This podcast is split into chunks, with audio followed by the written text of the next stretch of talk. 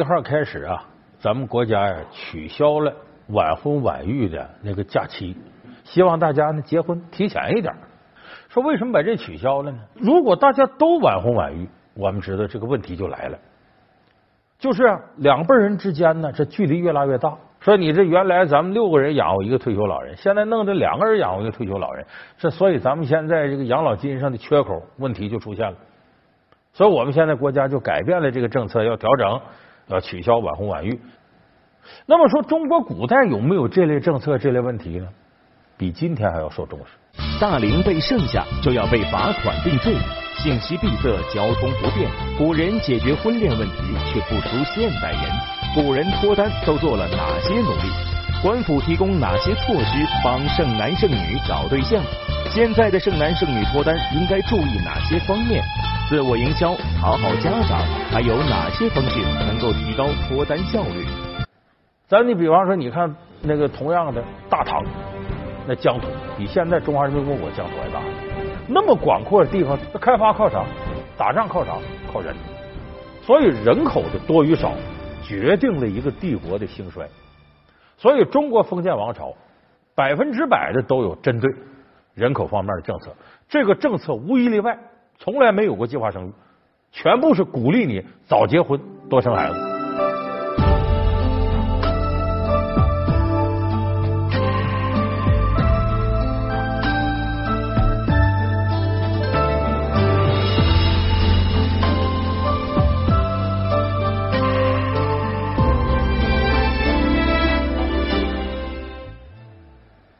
看这年龄，我们今天说晚婚，指什么？而男女反正过三十，基本就大龄的男女青年就都肯定是晚婚了。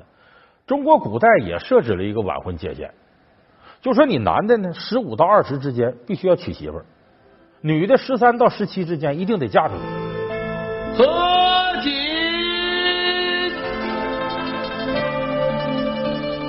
结发。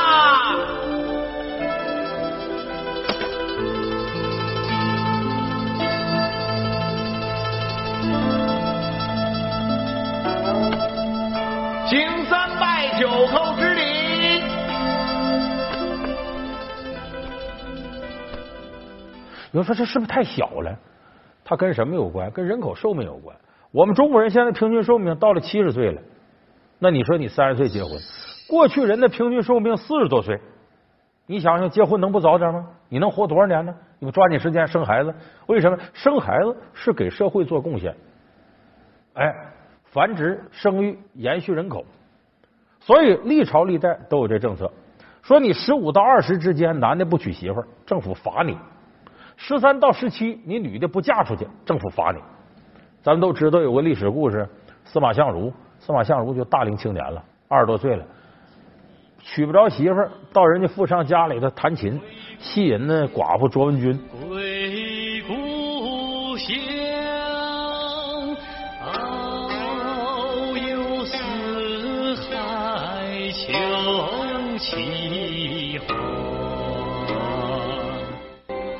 将此琴转交小姐，就说见琴如见我。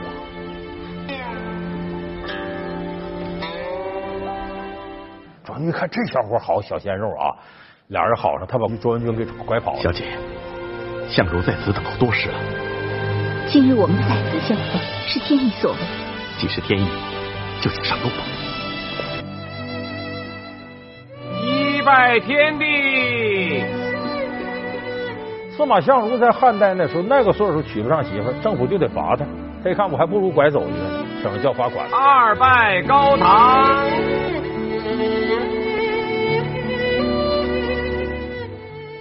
他因为啥？你必须这年龄结婚生孩子，这样社会稳定，人口一天天增多，这个帝国才强盛。所以后来到元朝时候呢，甚至呢公家设置这个位置叫媒户人。啥叫媒户人？就现在婚姻介绍所。婚姻介绍所私人申请，国家给拨钱，就说凡是有那个男光棍、女光棍，你们得想法给配对，让他结婚。因为那时候配对比现在来讲更不容易，为啥？地方大，人口少，交通不便，信息闭塞。如果是公家不插手，利用行政力量给拴对的话，那个人找找不着。都说瞎猫碰死耗子，哪那么容易就碰得上？所以说那个时候，公家出钱建立官办婚姻介绍所，解决这问题。而且呢，公家出去出手之后呢，这个效率就高。他不准许你底下玩什么私奔呢，搞乱套了，他得按正规来。所以专门设置一些官员干这活。有一种人就叫叫查墙人。啥叫查墙人？说你晚上不有幽会那个吗？咱都知道崔莺莺、张生跳墙啊，一轮明月照西厢，二八佳人巧梳妆，三请张生来付费，四呼无人跳粉墙，跳过墙去，俩人往一块勾搭。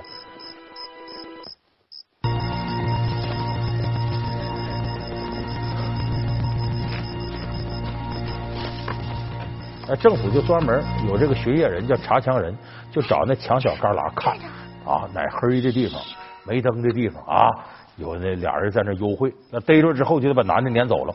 为啥？这种私人幽会不允许，得政府让让你们配对才行。哎呀，我说你呀，哎，不是你真真笨死了，翻个墙翻那么半天，快走。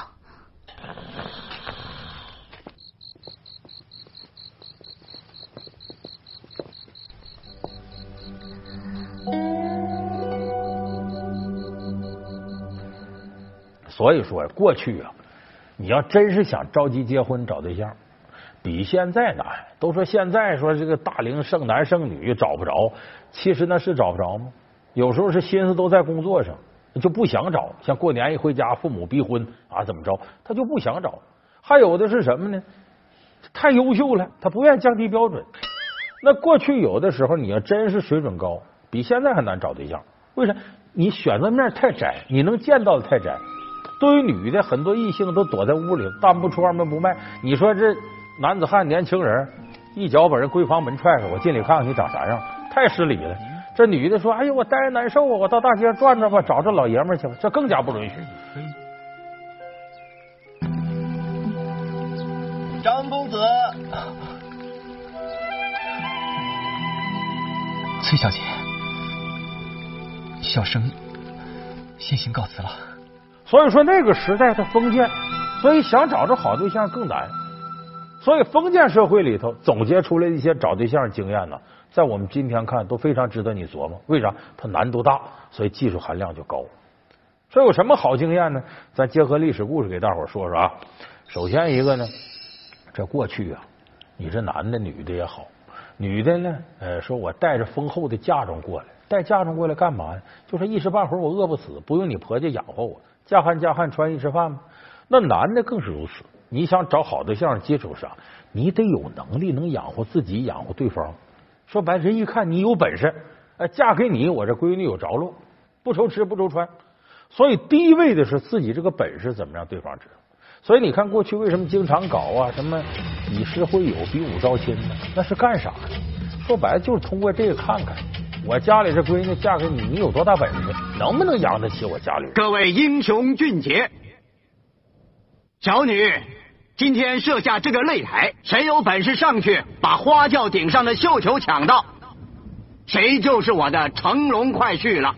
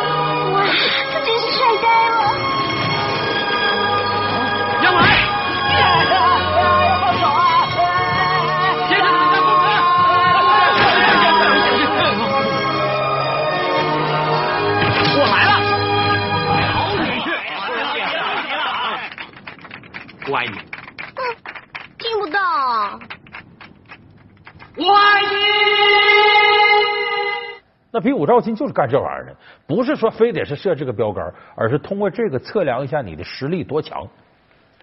你看历史上有名的比武招亲的故事啊，这个唐高祖李渊，这个李渊呢，咱都知道唐朝第一个皇帝，他老婆姓什么？姓窦，窦氏夫人。这窦氏夫人她爸爸呢是北周的大司马，就门第非常高。说这窦氏夫人呢，三岁的时候头发就长得挺长，到五六岁的时候头发就能垂到地上，再往大了长亭亭玉立，漂亮的不行了。所以长到一定年龄，待字闺中要嫁人了。这样，他在这个府上啊，一进门呢，深宅大院里头呢摆俩屏风，屏风上面呢绣着俩孔雀。一进门呢，就给你两支箭，你搭弓射箭射那孔雀。这李渊搭弓射箭，嗖嗖两箭射了。哎呦，到了一看，这是天作之合。为啥呢？这两箭呢，一箭射中孔雀这左眼，另一箭射中孔雀的右眼。所以历史有个典故嘛，叫“雀屏中选”，这成语就从这儿来的。说是形容天作之合呢，上联叫“雀屏心中目”。下联叫“举案庆其眉”，举案庆其眉是梁鸿孟光的故事，雀屏心中木就李渊的故事。所以这一下子娶了这窦氏女入门，这窦氏夫人兵书战策啥都通，最后帮助李渊一步一步登基坐殿，成了皇帝。所以就说你过去谈恋爱想找好对象，先得展示一技之长，我这能耐有多大，让人家一看这人值得托付终身，是个有本领的人，所以要展示自己的一技之长。哎，这是谈恋爱过程当中很重要的。那对女方来讲呢，包括对一部分男方，你总不能总养在闺中人未识吧？就说你得怎么想办法呢？突破过去信息封锁、信息闭塞的条件，让自己呀这名声能传出去。大汉时期，汉武帝时期，有个非常漂亮的女孩，哎，姓李，他哥哥，他哥哥叫什么叫李延年。这个人是大唐啊有名的一个音乐师，跟汉武帝他姐姐平阳公主好，就这么说走这趟路线，怎么个搞广告营销呢？汉武帝打猎回来，路过姐姐府上，累了，进里喝一杯吧。恭迎陛下。姐姐风采气度不减当年。岁月生香是我毕生的所愿，只是要论风采，就比不上今日长安百姓所盛传的女子。那女子的周越风姿。还有歌谣口耳相传，不知弟弟是否有听过？是什么歌谣？北方有佳人，绝世而独立，一顾倾人城，再顾倾人。他哥哥李延年呢，写首诗，叫“北方有佳人，绝世而独立，一顾倾人城，再顾倾人国。宁不知倾城与倾国，佳人难再得。”有典故叫“倾国倾城”就从这首诗来的。然后把这诗写完呢，再谱上曲子。这李延年行家里手啊，啊，嚓嚓嚓把这呃曲子谱完了。宁不知倾城与倾国，佳人难再得。呃，不仅有眼下苟且，还有诗和远方。反正就这词儿上来了。北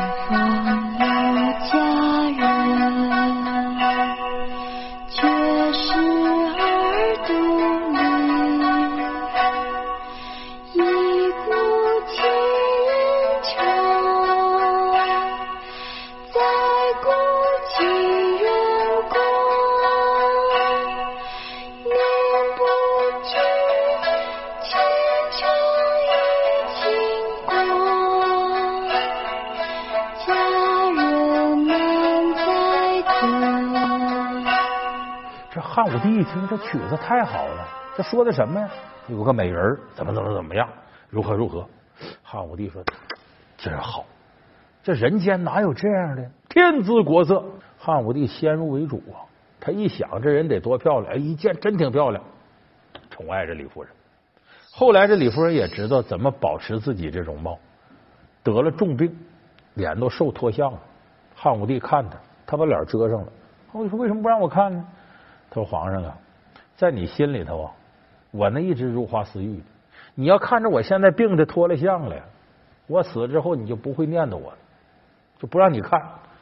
所以果然他死了之后，汉武帝朝思暮想啊，就想着李夫人。可你看这李夫人主意很高明，通过音乐，通过诗词，搞了一次等于微博式的营销啊，大伙都知道了，然后还谱成曲子，让汉武帝想着。”这就是不找本人呢，没法施展自个儿魅力。如果啥，还有一个好办法。过去呢，结婚呢，谁说了算呢？父母之命，媒妁之言。你要能搞定他爹妈，这事儿也成了。为啥这爹说我姑娘嫁给你了，他就得听爹的？这方面典型例子谁呢？汉高祖刘邦。这刘邦咱都知道，说白了大流氓，是个无赖。你离开这试试，你试试啊！你谁呀、我谁？叫什么呀？我姓刘，名爹，全称刘爹。大伙儿平常都叫我爹。叫啊！叫啊！叫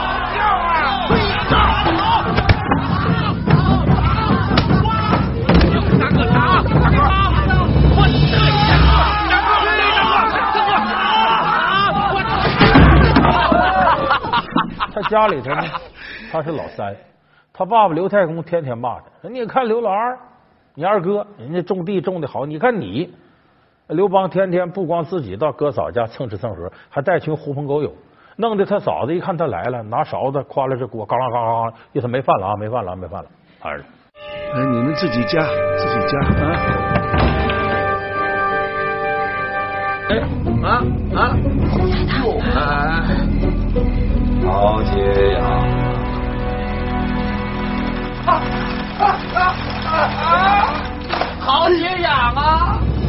这是，哎呦，哎，哎呦，啊，天呀！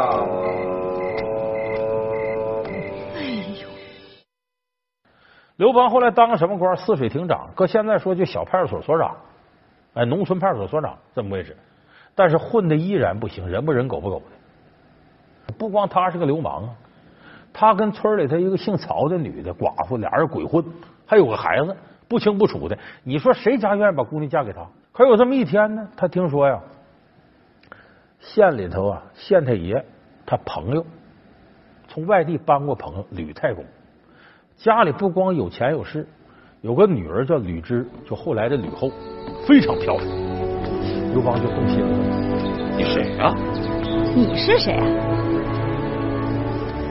连我你都不知道？泗水亭亭长刘季。家有姑娘，估计好糊弄，可怎么能接近她呢？哎，机会来了。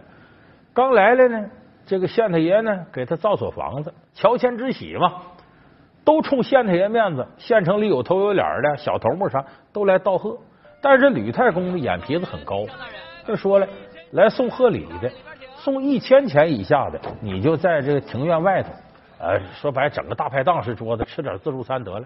比这高的进到里头，咱们有单桌一桌一桌的，跟李太公和县令见面。刘邦哪有钱呢？可胆儿大，不还臊两 刘季，你怎么来了？来来来这不是乔迁之喜吗？凑这个热闹可是要花钱的，多少钱？一千钱方可入席一千钱。啊！刘季一万钱。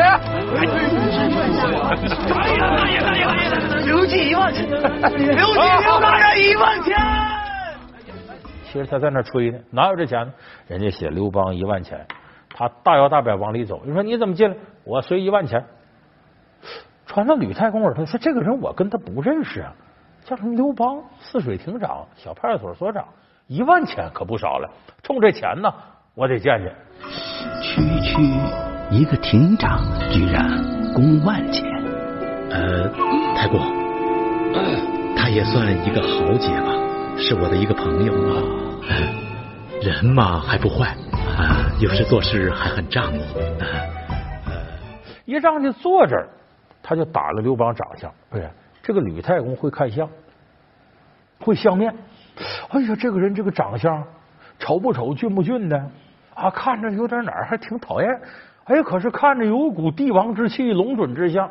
鼻梁骨这高，什么叫龙准之相？鼻梁骨为准，龙准鼻梁骨隆起来。这位医师，老夫谢你，多谢捧场。啊，我是泗水亭的亭亭长，叫刘季。以后你有什么事情吩咐，这哎，哎，不敢不敢。刚才这个萧大人说了，您是他的挚友，以后还得多多关照啊。哎，客气客气。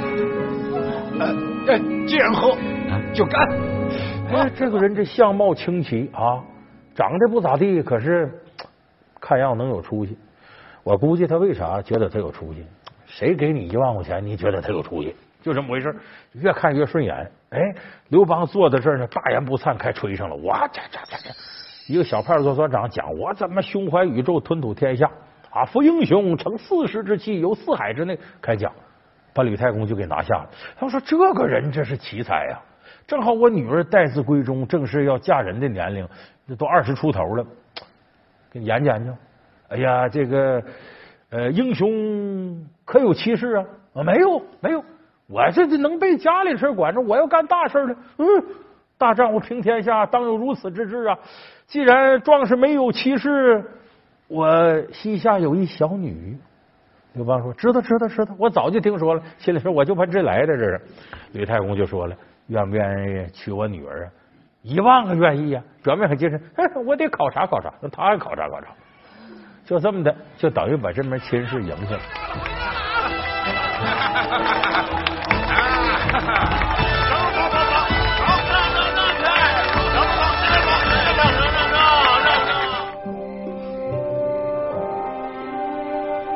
爱哭吗？你要是不想让我哭，我可以不哭。你可以哭，但是只能跟我哭。爱生气吗？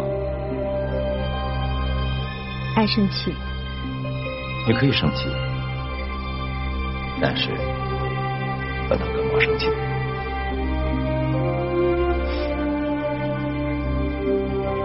我嫁鸡随鸡，嫁狗随狗。吕雉比刘邦小多少小二十多岁，就这么的把他父母、把他爸爸拿下了，轻而易举的就结婚了。后来我们也知道，吕雉呢，这个人雄才大略，刘邦其实是对不起他，包括后来辅佐刘邦，可以说刘邦要没有吕雉啊，这天下能不能打下来也难说。就说你看，把老丈人当初就给拿下了，咱们现在也有的人能使这招啊。这女孩犹犹豫豫呢，我跟你好不好呢？走父亲大人路线，奔家里去帮老丈人干这干那。老丈人愿意钓鱼，我直接钻水底下把鱼往鱼钩上搁。哎，老丈人喜欢出去玩去干嘛去？我陪着。老丈人愿意开车，我给你飙车去。这是，哎，现在就有这样人。哎，这也不失是一条招。所以你看，今天我们讲的中国古代人呢，剩男剩女脱单这些办法啊，展示自己一技之长。小范围内做好精妙的广告营销，拿下对方的关键人物，对方的爹妈。其实这些招法，不要以为封建社会过就没用。搁到今天，咱们有些大龄的青年男女，你真想脱单要相中谁了，不妨也从这三个角度试试。古人已经给我们总结下来无数的先进经验，就看我们从当中能够摘取出什么精华来。既丑又残，竟然会获得高帅富的青睐。年轻守寡，为何要拒绝再嫁？情郎去世，他又爆发出怎样的惊人力量？抚养孤儿，公堂告状，辛苦撑起两个家。